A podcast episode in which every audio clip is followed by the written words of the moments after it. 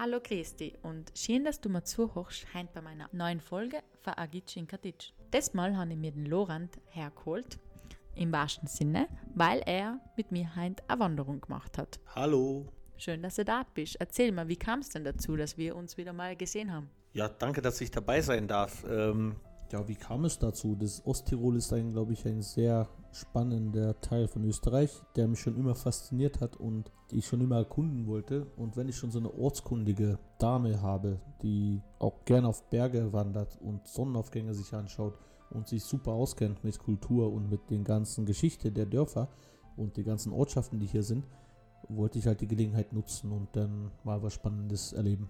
Ja, und du hast schon verraten, wohin unsere erste Tour diesmal ging. Und zwar sind wir hier in Osttirol geblieben. Diesmal ging es ins Vilgratental.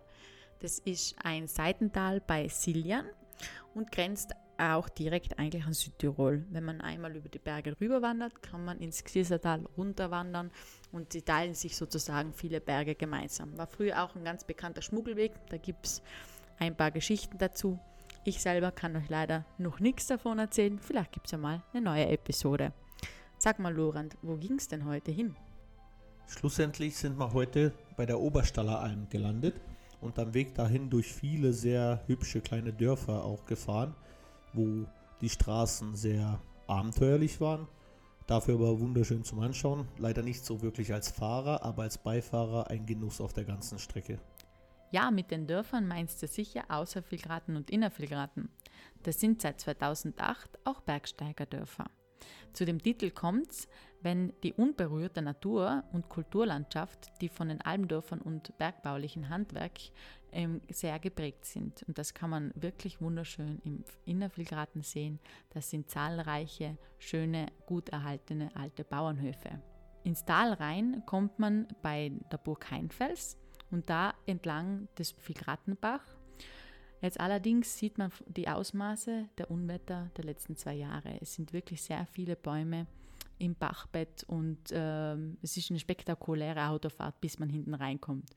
Aber kaum, dass man ins Innervilgraten kommt, ist man dann wieder in der Idylle pur.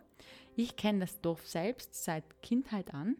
Wir haben das Glück gehabt, dort immer jedes Jahr ein paar Wochen mit Freunden der Familie Urlaub zu machen. Ähm, und da hatten wir im äh, Friedel-Mutschlechenhaus vom Südtiroler Alpenverein unsere Unterkunft. Das ist eine Selbstverpflegerhütte. Kann ich allen empfehlen, die mal einen Gruppenurlaub machen oder mit der Alpenvereinsjugend eine Bergwanderung machen wollen. Es bietet sehr viel Platz und man ist wirklich mitten in der Natur und kann zu jeder Wanderung gleich aufbrechen. Und wie der Lorand jetzt schon gesagt hat, ist für uns in die Oberstaller Alpen gegangen. Der Weg führt von Innervigraten am Ortsende äh, bis zur Unterstaller Alm hinein. Da kann man tadellos mit dem Auto hinfahren und auch jetzt zu der Zeit schon bis zur Oberstaller Alm hoch mit dem Auto. Und ähm, dann direkt 10 Minuten zu Fuß geht's rein.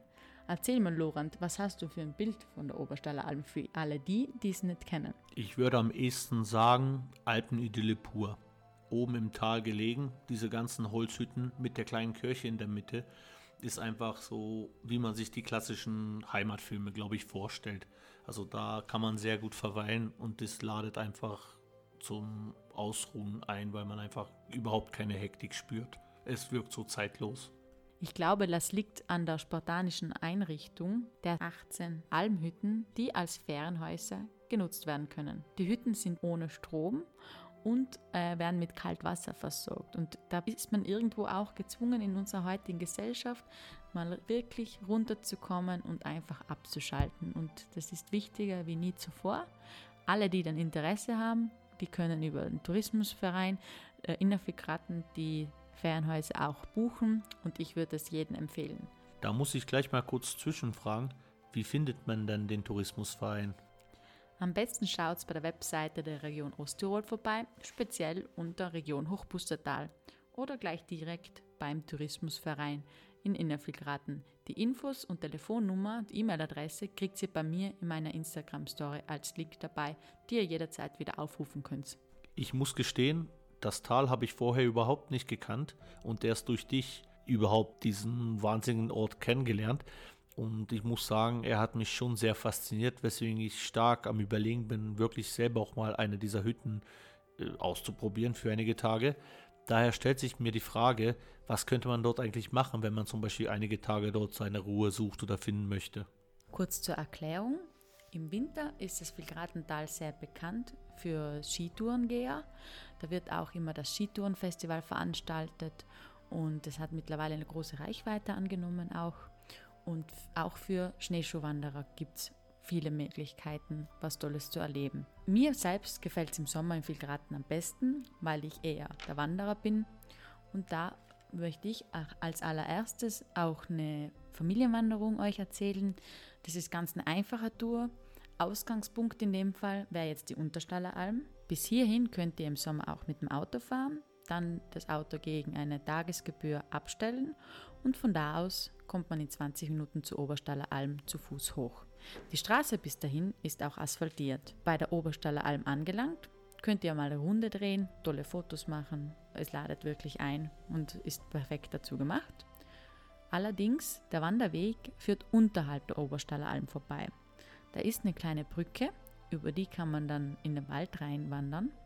Und da geht es ungefähr eine halbe Stunde, ein bisschen steil durch den Waldpfad hoch und man kommt dann bei der Forststraße raus. Und das ist dann der Weg 1b und der führt direkt zur Kamelissenalm. Die besteht aus einer urigen Holzkapelle, umgeben von acht kleinen Almhütten.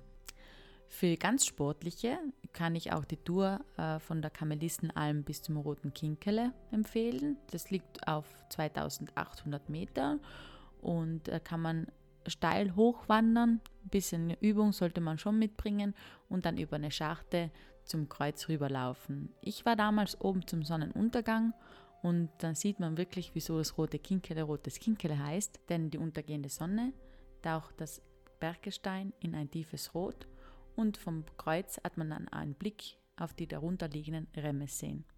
Aber zurück zur Kamelissenalm. Von der könnt ihr den Weg wieder ein bisschen zurücklaufen und dann kommt eine Abzweigung zur Unterstallalm. Gemütliche Wanderung von circa drei Stunden. Es sind insgesamt 400 Höhenmeter und für Jung und Alt gleichermaßen geeignet. Die Kinder sollten aber schon auf eigene Beine laufen können und ein bisschen trittsicher sein. Die beste Zeit für die Wanderung, finde ich, fängt im Juni an und kann man noch bis in Oktober reinmachen. Es bietet beides was. Äh, letztes Mal war ich im Juni oben, da waren auf der Kamelissenalm noch Krokusse, aber auch im Oktober, gerade wenn die Lärchenwälder sich orange färben, hat man wirklich einen wunderbaren Blick auf die goldgefärbten Wälder. Okay, das klingt definitiv wie ein Programm, was ich ausprobieren sollte, wenn ich mal wirklich dort übernachten will. Aber sag, wo wir oben bei der Oberstaller Alm waren, habe ich eigentlich gegenüber von uns auf einem großen Berg ein Gipfelkreuz gesehen, was eigentlich auch sehr spannend aussah und sicher interessant wäre zu erkunden. Gibt es da irgendwelche Möglichkeiten? Ja, Lorand, da meinst du sicher die Riepenspitze. Äh, da startet man eben auch von der Oberstaller Alm aus, geht gleichen Weg zum Schwarzsee. Es ist schon eine anspruchsvollere Tour, also mit Kleinkindern würde ich es jetzt nicht empfehlen, denn die Tour insgesamt dauert schon sieben Stunden. Es sind 1100 Höhenmeter zu machen, teilweise recht steil und mühevoll, aber dafür mit einem wunderschönen Panorama auf die sechsten Dolomiten, Großvenediger, Hochgall und die Filgrata Bergwelt. Oben angelangt am Schwarzsee kann man aber auch übernachten, wenn man die Herz-Ass-Tour zum Beispiel macht. Denn da gibt es zwei Biwaks mit jeweils acht Personen zur Nächtigung. Zu Sonnenaufgangstouren und Untergangstouren wäre das auch ein idealer Tipp. Warte kurz, Herz Ass, das klingt spannend. Ich äh, meine mich zu erinnern, dass am Weg zur Alm ich aus dem Augenwinkel irgendwo schon Plakate mit diesem Namen gesehen hätte. Was ist das dann eigentlich genau? Einfach dem Herz folgen, das ist das Motto der Herz-Ass-Tour. Es ist ein Höhenwanderweg. Von oben betrachtet hat es die Form auch von einem Herz, deshalb kommt es dazu. Der Weg äh, hat 50 Gipfel und ähm, 5500 Höhenmeter und ist in etwa 100 Streckenkilometer eingeteilt. Davon gibt es zwei Hütten und drei Biwak-Nachtlager. Allerdings kann man auch das in fünf Etappen machen, die durch einen Shuttle-Dienst sehr einfach ermöglicht wird, denn man wird immer zum Startpunkt hingebracht und am Endpunkt dann wieder vom Shuttle abgeholt und zur jeweiligen Unterkunft wieder zurückgebracht. Wow, okay, so ein spannendes Projekt hätte ich jetzt nicht erwartet. Aber sag, wo findet man eigentlich Informationen, wenn man sich wirklich diese Tour annehmen möchte?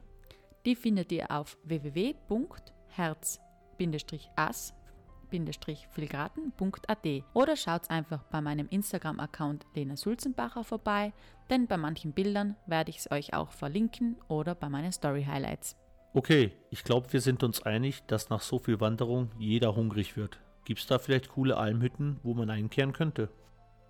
Ja, wie zum Beispiel die Unterstaller Alm, von der wir jetzt ja eh schon öfter was gehört haben in den Wanderungen. Da habt ihr ja meistens eh das Auto schon geparkt, wenn ihr zu Oberstaller Alm wandert. Die Unterstaller Alm wird von Hildegard und Benno betrieben. Die Hildegard kenne ich ganz gut, hat auch mit mir schon mal gearbeitet und es ist echt ein Muss, mal bei ihr einzukehren, weil die Küche wirklich exzellent ist.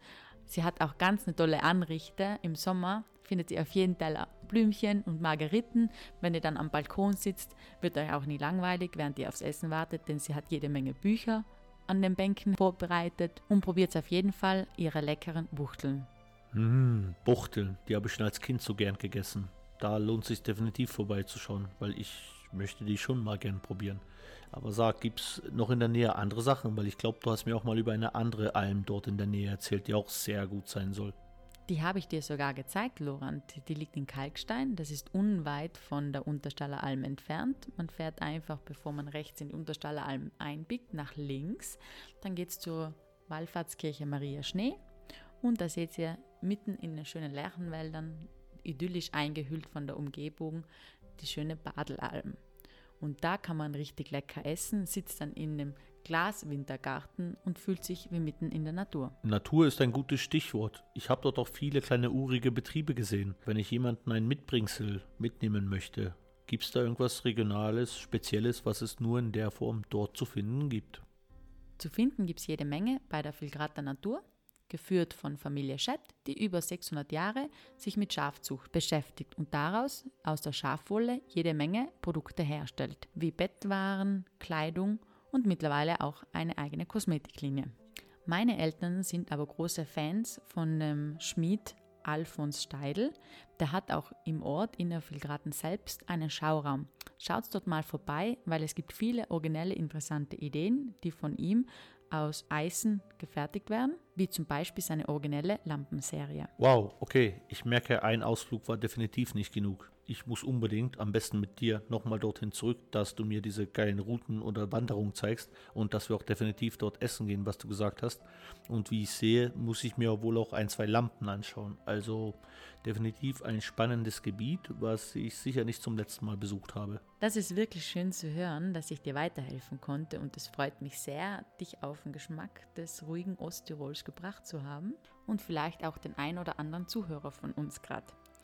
Wenn ihr weitere Bilder und Informationen zu den ganzen Stories heute haben möchtet, schaut bei unseren jeweiligen Instagram-Accounts vorbei, bei Fotogulasch und bei mir, Lena Sulzenbacher.